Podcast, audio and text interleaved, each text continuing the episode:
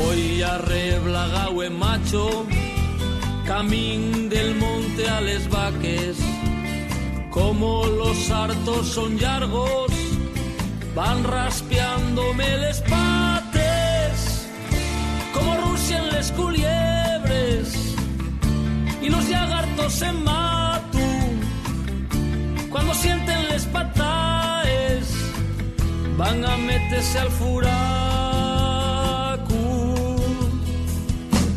¿Qué tal amigos? Buenos días, continuamos en directo, sintonía de Eurogestiona, sintonía de Radio Intereconomía.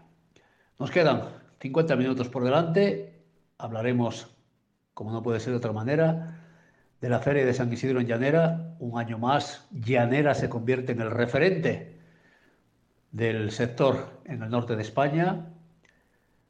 Hablaremos también con Toño Migoya de La Paz, con Pepe Benvibre, nuestro abogado de cabecera. Hay que desmenuzar todo lo que ocurre, pero hoy, antes de entrar en materia, no, no voy a hablar, no voy a hablar de Aseaba. Hoy vamos a, a dejar que sigan recabando información de algunas de las cosas que hemos puesto sobre la mesa en los últimos días. Pero que nadie crea que vamos a aflojar el gran, problema de esa asociación no es Rafa González ni los candidatos que se presentan para gestionar esa asociación. El gran problema es que las personas que han estado manejando a su antojo esa asociación tienen que hacer autocrítica y tienen que poner sobre la mesa la información de la gestión de ASEABA en los últimos años. Porque uno puede equivocarse. Estos se han equivocado y mucho. Uno puede verse sobrepasado por la gestión. Puede verse sobrepasado porque probablemente le falte conocimiento para ocupar el cargo. Ese no es su problema. El problema es quién le pone ahí. Todo eso puede ser justificable. Quizás no entendible, pero bueno, podría ser justificable. Lo que no tiene justificación alguna es la falta de transparencia de esas personas que han estado manejando a su antojo durante todo este tiempo a SEABA, que la han llevado a la ruina, a la ruina porque una empresa que pierde, como Seata Rosia, 90.000 euros al mes, está en quiebra. Eso es conocido por todos. Que Aseaba presuntamente esté desviando dinero o poniendo dinero en Siata Rosia no parece muy razonable ni entendible. Pero insisto, puedes equivocarte en la gestión. Pero cuando intentas ocultar, cuando huyes de la transparencia, además de gestionar mal, presuntamente estés prevaricando. Y eso es lo que está pasando en esta emblemática asociación. Y cuando Rafa González entra en escena, se ponen muy nerviosos. Hace tiempo, hace tiempo que se han puesto muy nerviosos. De hecho, ya saben que llegaron a tener o tienen una página en el Facebook dedicada única y exclusivamente a meterse con Rafa González. Con mentiras, con patrañas. Una página que manejan cinco personas. Tiene cinco administradores, que si quieren ponemos encima de la mesa los nombres y apellidos de cada uno de ellos.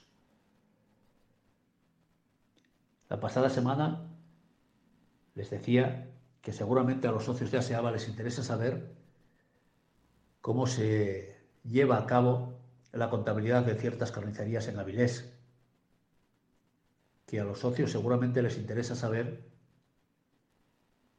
quiénes son esos impagados de Siata Rosia, por qué no se dicen, por qué no se ponen encima de la mesa. Después de las tropelías del cacique y su tropa, podemos hablar mucho, podemos hablar largo y tendido, cuando quieran. Ahora están muy preocupados y vuelven a amenazar con llevarme al juzgado. Se sienten muy molestos. No por lo que he dicho, están preocupados por lo que no he dicho y saben que sé. porque mucho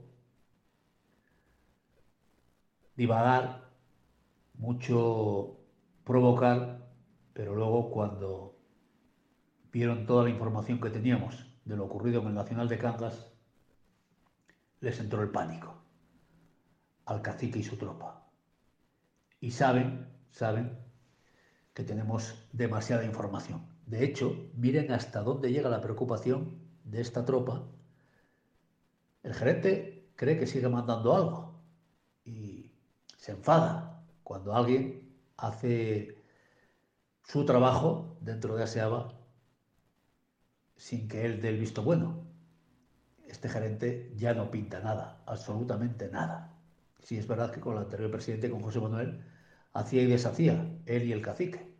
Ahora no pinta nada, está nervioso. Pero miren la desconfianza que se tienen entre unos y otros, que se reunían los trabajadores de ASEABA, no todos, porque algunos, algunos han subido a las redes mensajes diciendo que solamente puedo destacar tu trabajo y el valor que le echas, otros a través de WhatsApp privados que están guardados por si hay que utilizarlos, elogiando mi trabajo y mi valentía con todo lo que he ido destapando de ASEABA, lo que quiere decir que serán algunos trabajadores los que se han puesto nerviosos, los cinco o seis que tienen miedo a que contemos algunas cosas algunas de sus venturas y desventuras.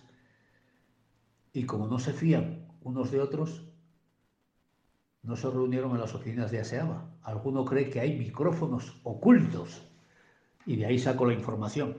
Miren si están nerviosos, miren si están nerviosos. Entonces decidieron reunirse en otro lugar. Si se preocupasen de trabajar y de solucionar los problemas de ASEABA en lugar de dedicarme tanto tiempo a mí, ahora han ido quedando retratados, porque cuando decían que a mí nadie me escuchaba y todas aquellas cosas, bastante importancia me dan. Ahora ya reconocen abiertamente que soy un problema, que soy un problema para ellos, que no saben de dónde saco tanta información y que les estoy haciendo mucho daño. No busquen eso. Yo no estoy haciendo daño a nadie. Yo lo único que estoy intentando es poner sobre la mesa todas las tropelías y cacicadas que han hecho unos pocos. Ellos intentan desviar la atención generalizando que yo me meto con los trabajadores de Aseaba. Es mentira. Es mentira. Yo de Aseaba de Seata Rosia, en lo referente a trabajadores, como mucho, como mucho, he hablado de cinco o seis personas, no más. Hasta 60, 70 que trabajan ahí, imagínense ustedes pero les interesa mucho desviar la atención de lo importante. Insisto. Vamos a esperar a ver si en 10, 15 días ponen sobre la mesa lo que les he dicho. ¿Quiénes son los impagados de Seata Rosia? ¿Cómo se lleva la contabilidad o se llevaba de las carnicerías que tienen en Avilés? Etcétera, etcétera. Eso es lo realmente importante. Lo realmente importante. Y si decir que una empresa con pérdidas millonarias, que no tiene un euro ahora mismo, que se las ve y se las desea para pagar las pagas extraordinarias, por poner un ejemplo, tres, tienen tres pagas extraordinarias. No tiene que apretarse el cinturón de recortar gastos, si decir que unos trabajadores para ir a dar una charla a Zaragoza están tres días, eso es meterse con ellos, que baje Dios y lo vea. Decir que estar en el parador de Corias, cuatro estrellas, con piscina y jacuzzi, o es mentira que el parador tiene piscina y jacuzzi. Decir que me parece un gasto que ahora mismo no toca, porque de Oviedo, de Lugones, de la Fresneda, a Cagas de Narcea se tarda 45-50 minutos. Se puede hacer perfectamente en el día, perfectamente. Porque cuando una empresa está en una situación económica como la que vive ahora mismo, Asia y Rosia, hay que apretarse el cinturón, pero hay que apretárselo todos. Insisto, dejaremos, dejaremos para el próximo martes para hablar acerca de todo esto un poco más si cabe. Es lo que tenemos. Pausa muy pequeña y buscamos comunicación con Eliseo López, director de la Feria de San Isidro en ACGEMA, asociación que aúna a los ganaderos de equipo de vocación cárnica de la región. Potenciamos y damos a conocer el caballo hispano-bretón de la montaña asturiana.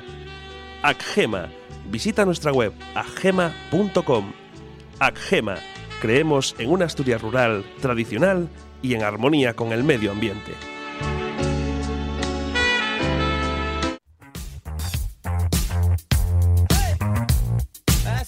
Chamae, fertilizante natural. Chamae es un fertilizante líquido 100% natural, elaborado a partir de restos de origen animal y vegetal. Posee una fórmula única, completa y de uso universal. Chamae presenta todos los nutrientes necesarios para el crecimiento y desarrollo de las plantas. Chamae, tu fertilizante, ecológico y sostenible. Efecto inmediato en el crecimiento de las plantas, reducción de gases de efecto invernadero, acción fungicida y plaguicida natural, al mejorar la resistencia de las plantas e inclemencias. Consúltenos y anímese a probar este fertilizante revolucionario, seguro que no se arrepentirá. Chamae, tu fertilizante 100% natural. Llámanos al 664-357-608.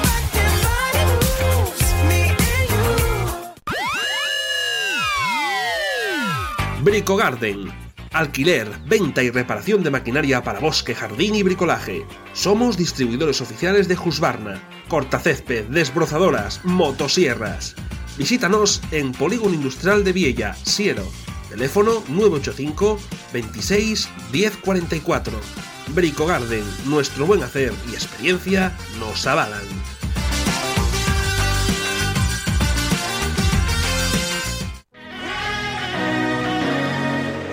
Lisfersa. Disfruta del sabor con nuestros quesos artesanos, nacionales y de importación. Lisfersa. Aceites, vinagres, patés, conservas, productos cárnicos, fiambres, ibéricos, bacalao tradicional y desalao e guior. Nuestras marcas. Borges, Devi, Campofrío, Soresina, Aljomar, Mariano Pascual, Monéis, Campiña, Lácteos San Vicente. Lisfersa. Disfruta del sabor. Estamos en Polígono Industrial de Viella. Estás escuchando Agrogestiona con Rafa González. Por cierto, por cierto, antes de buscar esa comunicación con Eliseo López, tengo que comentarles que el próximo martes vamos a tener, vamos a tener tiempo para hablar de más cosas. Miren por dónde el señor Gerardo, don Gerardo, porque si le llamo Gerardito se molesta y se pone nervioso. Ahora hace entrevistas para la televisión rusa. A ver si nos va a sorprender y acaba hablando ese idioma. Hombre, con poco que se esfuerce, seguro que consigue hablarlo también como el castellano. No sería difícil. Ahora es experto en carne. Igual tenemos que dedicarle el martes unos minutos y hacernos eco de esas de esa entrevista y lo que dice de alguna carne. Sorprendente, sorprendente la capacidad del personaje para opinar de casi todo y de todos. Vamos a ponernos en contacto con algunas personas a las que no les habrá gustado mucho lo que dice el personaje de, de otra carne. Curioso. Consejos vendo que para mí no tengo. Este es el que se enfada cuando digo que ni siente ni padece, que anda por la vida como los eucaliptos. A ver si me van a poner otra denuncia.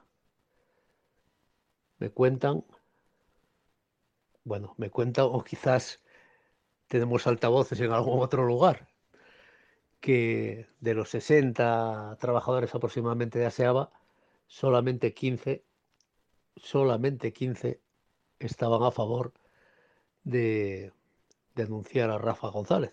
Denunciar todavía no sé por qué, no sé por qué. Alguien les ha dicho con buen criterio que si algunas de las manifestaciones opiniones revertidas por Rafa González si había alguna que era mentira. Lo único que acertaron a contestar el gerentucho fue ¿de dónde saca la información? ¿De dónde saca la información? ¿Qué vamos a hacer, Iñaki? ¿Qué vamos a hacer? Tú no das para más, no das para más. ¿Qué quieres que te diga? La información sigue llegando, sigue llegando. Nunca, nunca, de verdad, me fue tan fácil realizar mi trabajo. Porque en ocasiones tienes que buscarte la vida, buscar información, hacer un montón de llamadas. Ahora, sin moverme, me llega la información. Raro es el día que no recibo algún WhatsApp con información acerca del cortijo de Aseaba, del gerentucho, del cacique, etcétera, etcétera. Ya les dije que esto se ponía interesante. Vamos a divertirnos y mucho. Qué pena que Aseaba siga todavía en manos de tan ilustres personajes. El gerentucho, el cacique, el que ni siente ni padece, la superdirectora general. Madre mía, madre mía. Que Dios nos coja confesados. Casa Ramón, desde 1973. En la Plaza del Fontán, Casa Ramón es uno de los restaurantes más emblemáticos de Oviedo Calamares frescos, carnes propias y mariscos del Cantábrico son algunos de nuestros platos estrella, así como nuestra extensa carta de vinos. Visita nuestra web casaramonoviedo.com y recuerda nuestro teléfono 985 201415. Déjate llevar por el sabor y visítanos. Estamos en Plaza de David y Velarde número 1, Oviedo.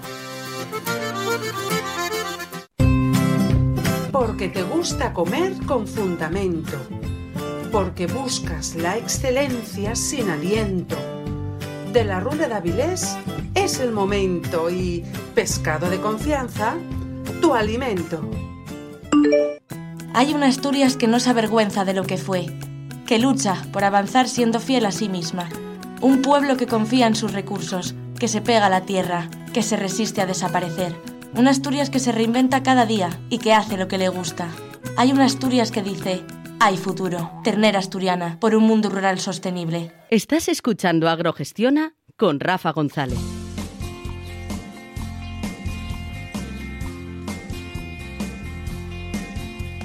Voy a Reblagao en macho, camín del monte a les vaques. Continuamos en directo, sintonía Agrogestiona, sintonía de Radio Intereconomía. Seguimos dando al voz al medio rural y como les decía, tenemos un fin de semana con, con ferias, con mucho movimiento en el mundo rural, porque estamos en pre-campaña y los políticos se dejan ver, prometen, nos dicen que van a hacer, que van a invertir. Bueno, ya saben, todo lo que conocemos desde hace tiempo, pero desgraciadamente en las zonas rurales los problemas no se arreglan con promesas.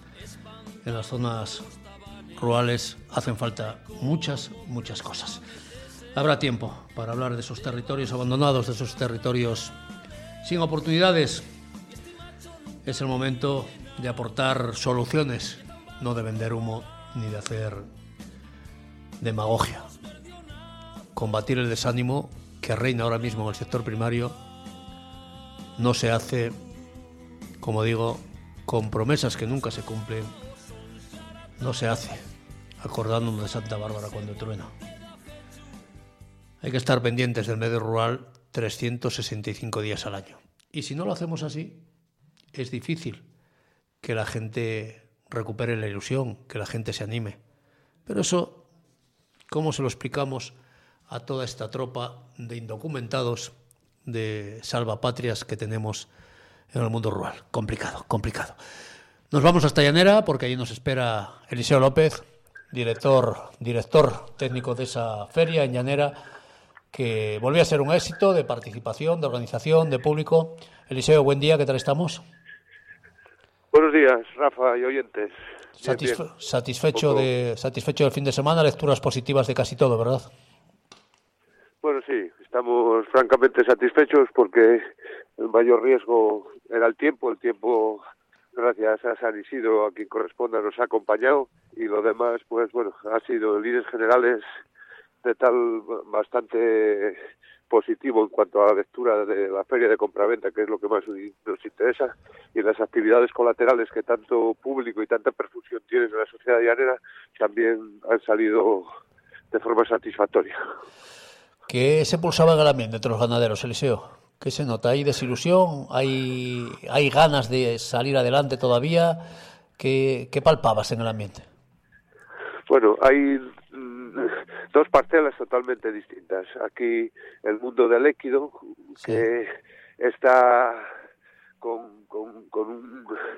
De tal, si, si lo analizamos de forma positiva, porque han alcanzado precios buenos los líquidos en general y sobre todo los caballos de vida, tanto de, de lo que denominamos de silla como los de como los de carne, muy muy positivo y después está el vacuno. El vacuno yo pienso que está en una situación, no diría crítica, pero casi crítica, porque eh, por una parte yo pienso que la gente que no analiza bien la situación piensa que vendiéndose las vacas como se han vendido, que se han vendido, bueno, con, de forma lenta, pero bueno, ha habido transacciones y por ponerte un ejemplo, algún operador eh, de nuestra comunidad que ha acudido con 100 vacas a, a nuestro recinto, pues ayer a mediodía le quedaban 14 sin vender. Eso representa que, que hubo transacciones, transacciones positivas. ¿Cuál es la lectura? A lo mejor es que yo soy demasiado estilista en el análisis que las vacas se venden entre 2.200, 2.400 hasta 3.200 euros. Estamos hablando de vacas de vida, paridas o próximas, de, de, vamos, con aceptables. Yo pienso que esos precios serían aceptables hace 15 o 20 años, pero con el precio de los forrajes, de los combustibles, o sea, de, de, los costos de producción para lo que tenemos que echarles de comer, yo pienso que es un precio, yo diría, casi irrisorio, porque es que tú vas a cualquier cosa, a cualquier casa, yo esta mañana todavía estuve y me presentan eh, albaranes de compra de, de, forraje o, o, de harinas o, o, concentrados y es que 600 euros no se ven en un palé, ¿entiendes? Entonces, eh, respecto al costo, de lo que cuesta mantener las vacas ahora mismo, yo pienso que son precios que como no cambian la situación mucho, eh, van a desaparecer muchísimos ganaderos, sobre todo de, en este caso de carne, eh, sobre todo en el Principado de Asturias, por lo que yo, por lo que yo percibo. Pues dicho queda, reflexión que nos tiene que invitar a la preocupación, obviamente, porque el sector necesita, necesita salir adelante y con estas políticas parece inviable que se puedan subir peldaños aunque sea de uno en uno. Eliseo, ¿a ti que te gusta la autocrítica, que eres reflexivo, qué destacarías de esta feria en Llanera y en tu hoja de ruta qué hay que mejorar o qué crees que se puede mejorar? Bueno, mejorar siempre hay que mejorar y muchísimas cosas. La feria de Llanera, por una parte, estamos satisfechos porque yo pienso que hemos logrado en cuatro o cinco años que la feria se consolide, que sea sí que es un, un, punto de un punto de reunión de todos los ganaderos de, del norte de del norte de España sobre todo y también de, de, la zona centro, incluso del Levante. Este año hemos contado con operadores tanto holandeses como franceses que han dado un plus de precios sobre todo a los caballos y en este sentido eh, fue muy importante que en las últimas semanas hemos, ten hemos tenido un gran trabajo para dar de alta nuestro recinto ferial como centro exportador de animales. ¿Qué quiere decir esto? Para que nos entendamos todos, que a mí me gustan las cosas de pueblo de tal que desde aquí pueden salir directamente tanto vacas como caballos, como cabras, como ovejas a toda Europa. Desde aquí se emite el famoso TRACES, que es un documento eh, para la circulación de todas estas especies animales dentro de la comunidad y en este sentido hemos tenido eh, un trabajo ímprobo durante las últimas semanas y yo lo veía casi por perdido, pero gracias al tesón de todo este ayuntamiento, con nuestro alcalde a la cabeza, han sido capaces de hacer eso. ¿Qué implica eso? Yo sé que muchos potros y animales de vida que se fueron a Francia y a Holanda, pues tienen un diferencial que es dinero para el bolso de nuestros ganaderos, que en última instancia es lo único que nos interesa. De pues en unos casos de 200, en otros de 500 y en otros de 600, incluso hay diferenciales de caballos sobre todo de silla, de unas características definidas, con unas capas no normales, como son pías o vallas o de eso, que los operadores franceses venían a por ellos y los compraron casi, casi por, lo, por lo que pedían nuestros ganaderos. En ese sentido estamos satisfechos con el alta de nuestro recinto ferial como centro de exportación, que no es solo para ferias, sino en circunstancias eh, especiales durante todo el año, puede hacerse una concentración de animales y se pueden cargar ahí los vehículos de carga con destino a toda Europa. Eh, en ese sentido. Después, las, las actividades anexas que indudablemente nuestra feria eh, es un acontecimiento socioeconómico, pensamos que muy importante para nuestro municipio. No hay nada más que ver eh, las caravanas, que estaba todo ya petado, que en las regueras no había reservas. Yo intenté buscar reservas en las regueras, en, en Llanera para comer, gente que venía de afuera y me preguntaba, no fui capaz, no fui capaz. Y me alegro de eso, de que no haya sido capaz de buscarles dónde comer, porque el otro objetivo de la feria es que quede dinero en Llanera, y eso pienso que lo hemos, conocido, que lo hemos conseguido. Uh, después, ¿qué otros pilares de la feria son interesantes bajo nuestro punto de vista? Los peque manejadores en el desfile, que el desfile yo pienso que es un acontecimiento que viene gente de toda, de, no de toda Asturias, sino que había gente de Cantabria, del País Vasco, de Navarra, gente incluso de, Extremadura que estaba presente, pese a, a la lluvia inicial del, del desfile, y ahí, ¿quién han triunfado? Pues bueno, han triunfado casi todos, pero sobre todo los, pe los. Es un orgullo para todo Llanera tener a 60 críos con todas las familias integradas, bajo la lluvia manejando esas terneras de forma magistral. Yo pienso que es una semilla que algún día se acordarán de lo que hicieron de pequeños y podrán recuperar lo que nosotros tanto queremos y, y les intentamos transmitir, que es los usos y, y, las antiguas costumbres y que no nos quepa duda que todos venimos de pueblo, todos vivimos de la tierra y de las vacas y todos estudiamos o la inmensa mayoría gracias al esfuerzo de nuestros abuelos o nuestros bisabuelos de mantener la estructura agraria y es una pena, a mí me da muchísima pena que con, con el sistema de producción actual es imposible eh, y muy difícil sacar una familia como se sacaba antes con, con, las producciones de ahora. Antes, con 15 o 20 vacas, una familia vivía dignamente, podían estudiar sus hijos y podían hacer una vida normal. Hoy, con 100 vacas, es casi imposible eh, salir adelante.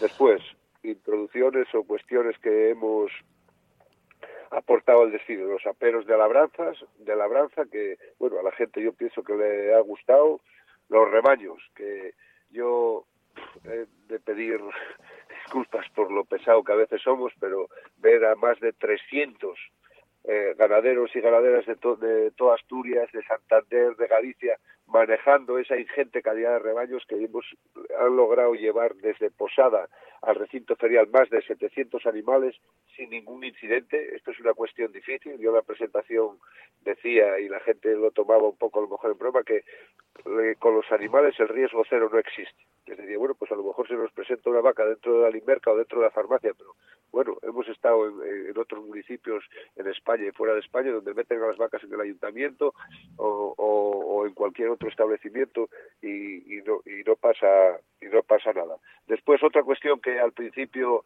eh, se integraron en el desfile algunas charrés, que son estos carros de transporte tirados por caballos, sí. que tampoco a lo mejor veíamos de tal. Hemos tenido que, que aportar más charrés porque madres, padres con críos, gente eh, mayor nos pide si pueden asistir al desfile, unos por, por, por, porque no pueden desplazarse y otros por, con los críos, hemos tenido que ampliar a cuatro charres el número para transportar a la gente. Y eso, bajo mi punto de vista, es también positivo porque es una demanda que, que tenemos que atender. Y sobre todo, sobre todo, en, en, en resumen, yo pienso que la gran perfusión que tiene la feria y el desfile en toda la comunidad de Llanera. Pues dicho queda, Eliseo López, director técnico de esa feria de San Isidro en Llanera. Felicitar a todo el equipo de trabajo que capitaneas por el trabajo bien hecho y destacar que Llanera se convierte en ese referente durante el fin de semana, no solamente en Asturias, como destacaba Eliseo, sino también en todo el norte de España. Eliseo, que vaya bien, gracias por atendernos y enhorabuena por el trabajo realizado. Muchas gracias a todos. Un abrazo, un abrazo. Dejamos a Eliseo López. Pescador, fedérate. Contamos con seguros de pesca con las coberturas necesarias para garantizar tu tranquilidad en la práctica de tu deporte favorito. Fedérate y disfruta de todas las ventajas de formar parte de la Federación de Pesca y Casting del Principado de Asturias. Estamos en la calle Severo Ochoa, número 2 de Oviedo. ¿Conoces las ventajas de estar federado? Tramitación de documentos legales seguros con extraordinarias coberturas. Nadie te dará más por menos. Nos encontrarás en Oviedo, calle Julián Clavería número 11 o llamándonos al 985 27 63 50. Federación de Caza del Principado de Asturias. La unión hace la fuerza.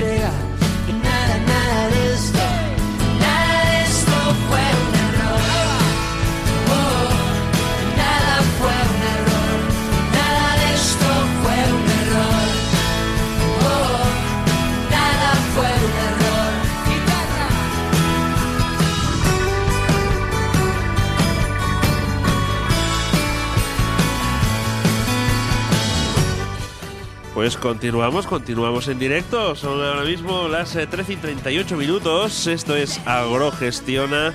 Y bueno, pues eh, como es habitual en cada martes, nos acompaña ya al otro lado del eh, teléfono Toño Migoya. Toño Migoya, muy buenos días, tardes ya. ¿Qué tal? ¿Cómo estamos? Eh, buenas tardes, Miguel. Buenas tardes a todos los oyentes. Pues Aquí estamos, muy contentos. Vaya- Va llegándonos la lluvia, va, Va- llegando la lluvia tan necesaria. Vaya tormenta que caía cuando venía yo para acá, estaba viniendo para acá, la verdad que, que me dije, ostras, qué lluvia cayó de repente, una tromba de estas que, que mira, que en, en muchas ocasiones uno dice, joder, ya está lloviendo tal, pero bueno, que en esta ocasión me alegré, me alegré por fin de que No, vaya no. llegando un poquito. La verdad es que está, está llegándonos unos días de lluvia muy necesaria. Mira, hoy haciendo la paca a una de Villaviciosa estaba encantado.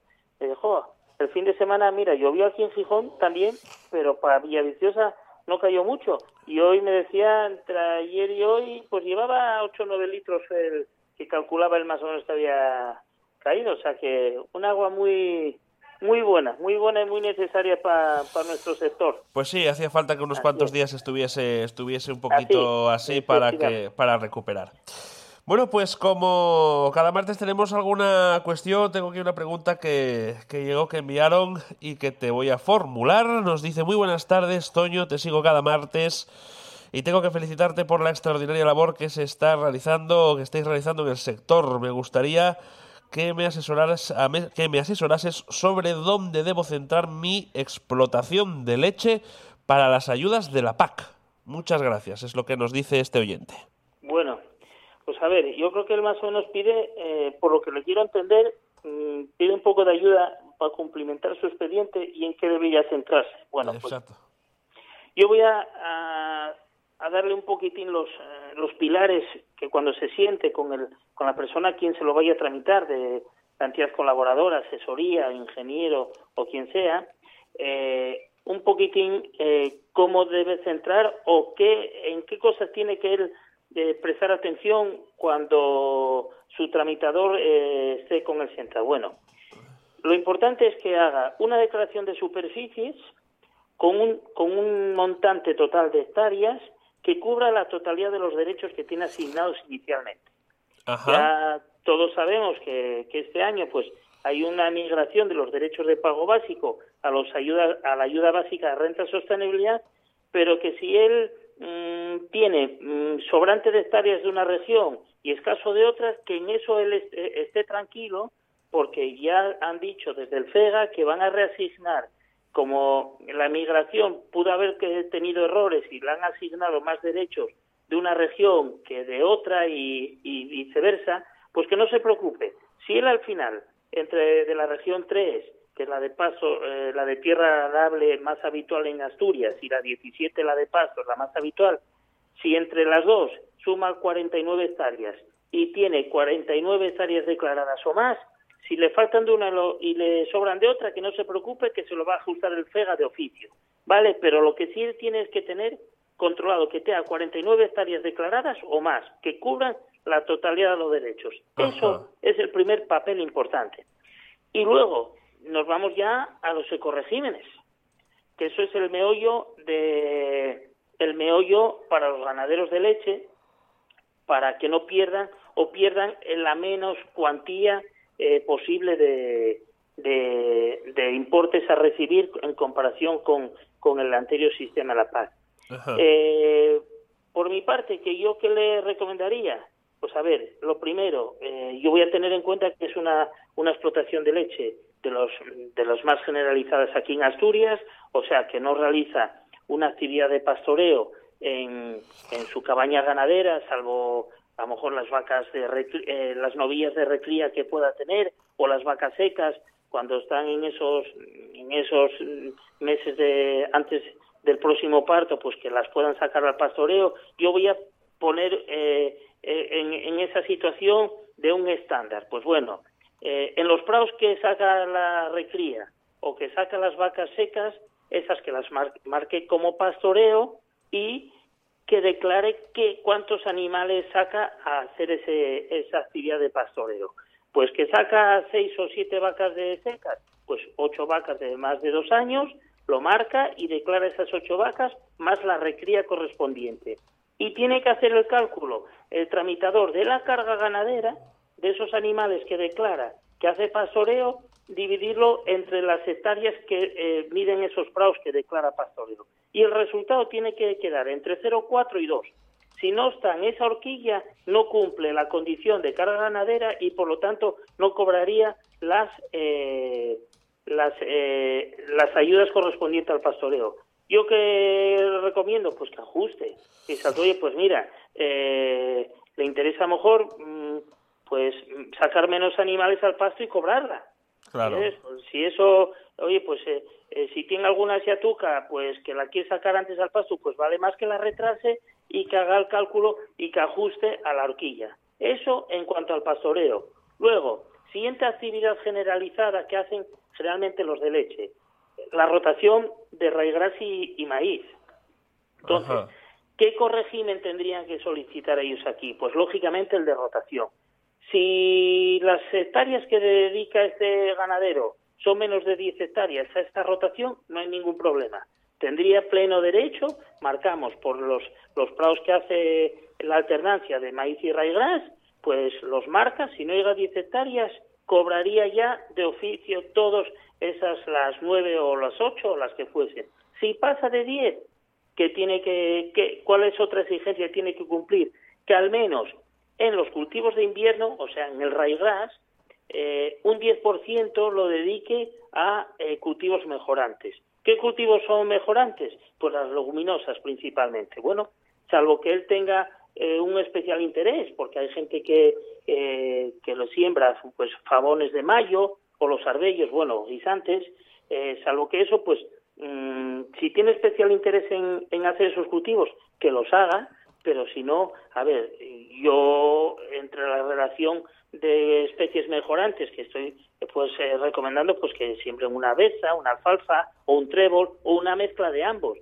yo creo que económicamente tiene menos pérdidas el sustituir el raigras por una mezcla de estas leguminosas, es decir, económicamente digo en ración alimenticia para las para, los, para las vacas, que al final es lo que interesa. Yo creo que van a sacar más producción de una mezcla de estas leguminosas que a lo mejor si hacen un cultivo de guisantes, por ejemplo. Pero bueno, eso siempre va a ser a decisión de lo que él quiera hacer, porque si él tiene interés en mezclar pues unas cosas con guisantes o tal, pues lo que él quiera. Lo que sí tiene que tener en cuenta que si tiene 20 hectáreas o 30, los que sea, pues el 10% de esa superficie lo tiene que en invierno dedicar a un cultivo de mejorante, o sea, una leguminosa, ¿vale? Y luego por verano sigue sembrando el maíz y listo.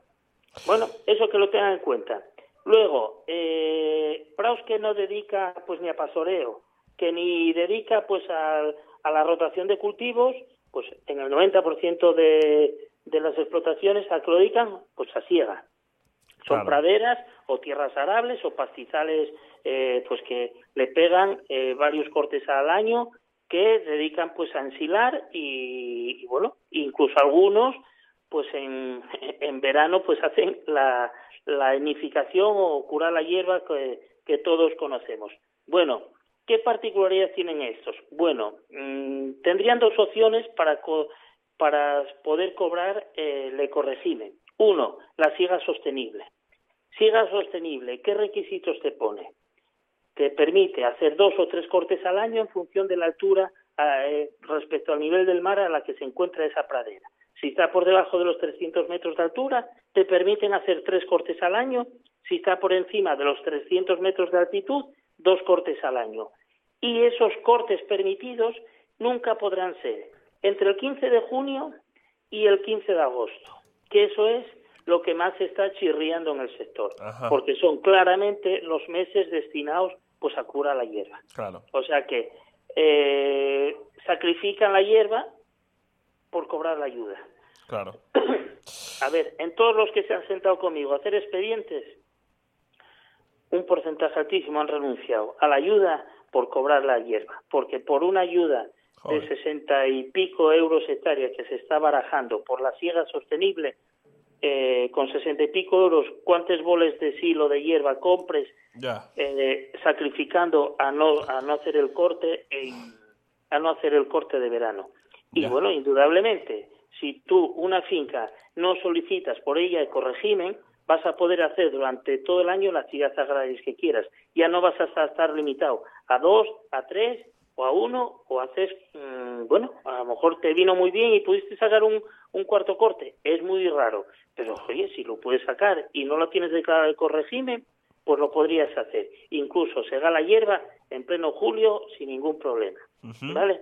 Entonces, si las solicitas, esos requisitos, ¿qué salvedad tenemos en, en estas tierras de pastizal que, que hacemos siega habitualmente?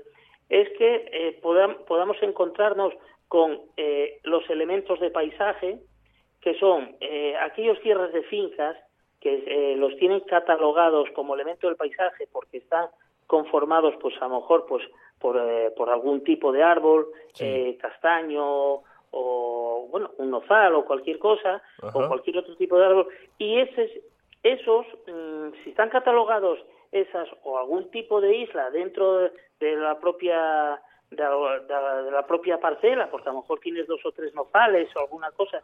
Entonces, la- han sido cali- eh, catalogados como elementos del paisaje y que tienes que mantener y, y hacer activamente para que sigan en la misma de la misma forma que están ahora, esos, el 7% te va a poder justificar un montante total de hectáreas, eh, o sea, un 93% de superficie total de, de esos. O sea, ¿qué quiere decir? Que si tienes eh, 700 metros de eso, va a permitir una hectárea eh, declararla libremente como isla de biodiversidad y vas a poder ejercer la actividad en el resto de esa parcela lo que tú quieras.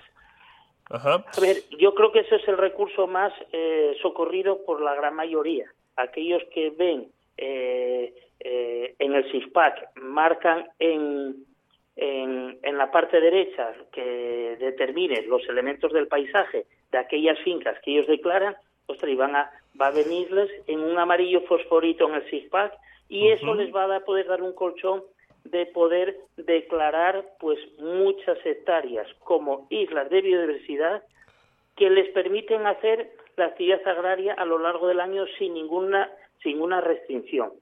La restricción va sobre los elementos del paisaje, que son los que van a tener que estar manteniendo en las mismas condiciones que ahora están. Pero el resto de la parcela van a poder segarla, van a poder eh, cortar la hierba en verano, van a poder hacer lo que les apetezca. Entonces yo creo que esa es la opción que más margen les da de maniobra a los ganaderos nuestros por ahora. Bueno, Pues- eso, eh, corregirles, un poco lioso, ¿eh, Miguel? No te creas, yo creo que lo explicaste de una forma que hasta yo, que soy muy, muy profano en la materia, lo, lo he entendido muy bien y además, como siempre, nosotros subimos a redes sociales toda esta información y la clarificamos todavía aún más para que cualquier persona que quiera, bueno, pues recurrir a esas explicaciones que das pueda hacerlo en cualquier momento y lo tenga también en nuestras redes sociales para, para bueno, pues para consultarlo. Yo creo que lo he explicado muy bien. Y, y necesitamos, se necesita gente que lo explique así de bien para poder entender estas cosas, porque con tanta ley y tanta historia, al final, al final no me extraña que acaben ardiendo bosques, que acaben ardiendo de todo, porque esto es una locura, es una hombre, locura. No, no, nunca hay que llegar a eso. Pero bueno, a ver, lógicamente yo sí eh, lo que veo es que este esta PAC ha, mm, les ha complicado mucho la existencia. A ellos se ha incrementado exponencialmente, vamos a decirlo así, mm, eh, eh, suavemente, la burocracia para ellos. Ajá. Y luego, bueno, otra cosa que yo sí les recomendaría, cuando se sienten con su tramitador, eh, la consejería ha puesto en manos de los tramitadores, como yo, eh, nos ha puesto el cuaderno de campo. Sí. En todas las charlas que se dieron a lo largo y ancho del territorio, se habló mucho del cuaderno de campo, que iba a ser eh, obligatorio de su cumplimiento y demás. Pues bueno, eso está en manos de los tramitadores, que le pidan una copia a los tramitadores cuando se siente. Oye, Ajá. quiero, sé que de la consejería te hizo llegar una copia del cuaderno de campo. El cuaderno de campo, tanto para el pastoreo como para eh, las ciegas, ¿eh? para cualquiera de esos dos ecoregímenes, que es el más, eh, el más masivo que tenemos aquí en Asturias. Para entonces, oye, eh, yo que estoy obligado, voy a estar obligado a declarar cuándo entran mis vacas y salen, pues Ajá. ya tengo la hojita allí que te explique eh, tu tramitador cómo lo tienes que cubrir y tienes ahí pues para el pastoreo o para la siega. Oye, ¿qué día voy a hacer si- la siega? Pum, siega sostenible. Pues tal fecha cegué esta, esta parcela. Ajá. Y listo, como si hago una declaración, que es otra opción que, que tenemos eh, como hijas de diversidad, es declarar alguna parcela como no siega. Ajá. Yo si declaro esta parcela como no siega, eh, pues tengo que estar sin entrar en esa finca, sin hacer aso- absolutamente ninguna actividad agraria durante los ocho primeros meses del año. Ajá. Y luego a partir del 1 de septiembre yo voy a poder eh, pues hacer un pastoreo si quiero, o una siega o un desbroce. Y la superficie de esa es equivalente a los elementos del, del paisaje. O sea, el 7% que eso me va a suponer del 100% de parcelas que me sirven para justificar como hija de biodiversidad o área de no siega. Ajá. Son los, los pocos colchones que nos permite esta nueva ley para que, bueno, para intentar arañar todo el dinero posible eh, a nuestros solicitantes. Que al final es, eh, es para lo que estamos nosotros, para optimizar el dinero que ellos pueden recibir de, de esta maravillosa PAC que nos, que nos han desarrollado. Efectivamente, Toño. Pues eh, más claro agua. Muchas gracias como siempre por eh, estar ahí, por informarnos y tenernos eh, al orden y al día de todo.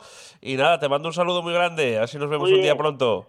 Pues un saludo para todos. Un abrazo, un abrazo, Toño, gracias. hasta luego. Hasta luego, hasta luego.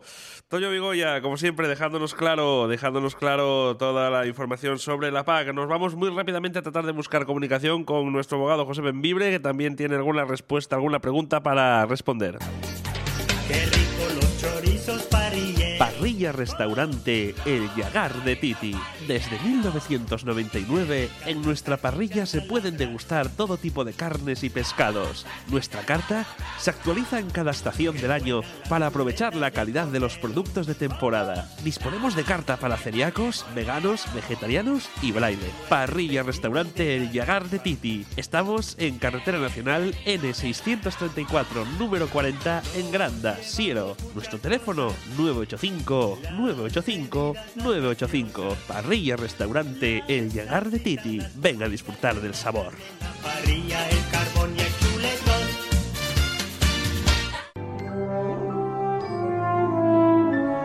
Ven a Cines Yelmo o Cimax en Gijón. Disfruta del mejor cine con la mejor calidad.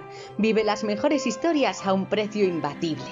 Entradas a tan solo 4,90 de lunes a jueves y un euro más, 5,90 de viernes a domingo. Pero si te haces con nuestra tarjeta Yelmo, el precio de 4,90 es todos los días. Ah, y recuerda que somos el único cine de toda Asturias con sala junior. Ven a vivir el cine en Yelmo Ocimax, en el centro comercial La Calzada, en la calle Maestro Amado Morán, sin número.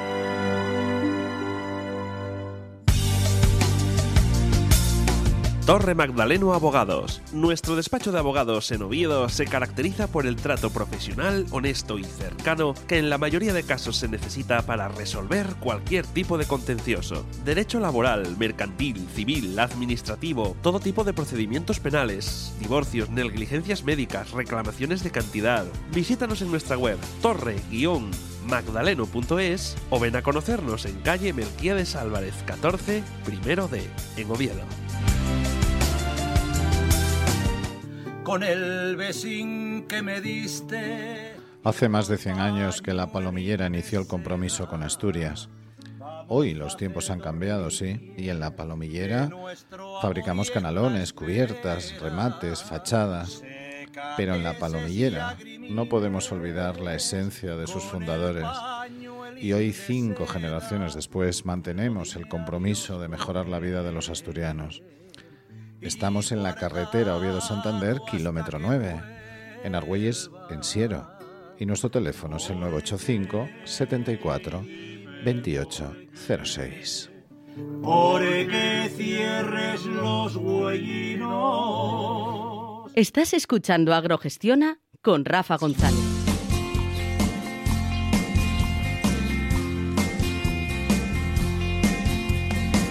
Voy a reblagau en macho, camín del monte a les vaques, como los hartos son largos, van raspeándome. Pues continuamos, continuamos en Agrogestiona. No hemos podido, no hemos podido localizar, eh, contactar con nuestro compañero José Benvibre. Eh, ya saben, está eh, con la labor, esa labor importantísima en los juzgados. Pero el próximo martes ya con Rafa González, eh, con un eh, programa ya con la normalidad de Agrogestiona como es costumbre. Eh, le tendremos con nosotros. Así que agradecerles a todos eh, la compañía, el habernos acompañado en esta mañana de martes. Y les recuerdo que esta tarde a las 7, a las 7 de la tarde, algo contigo, en este caso con un servidor, con Miguel Martínez, para llevarles ese programa, esas tres horas de radio en directo, cargado de contenido, con humor, amor y buena música. Muchas gracias a todo el mundo.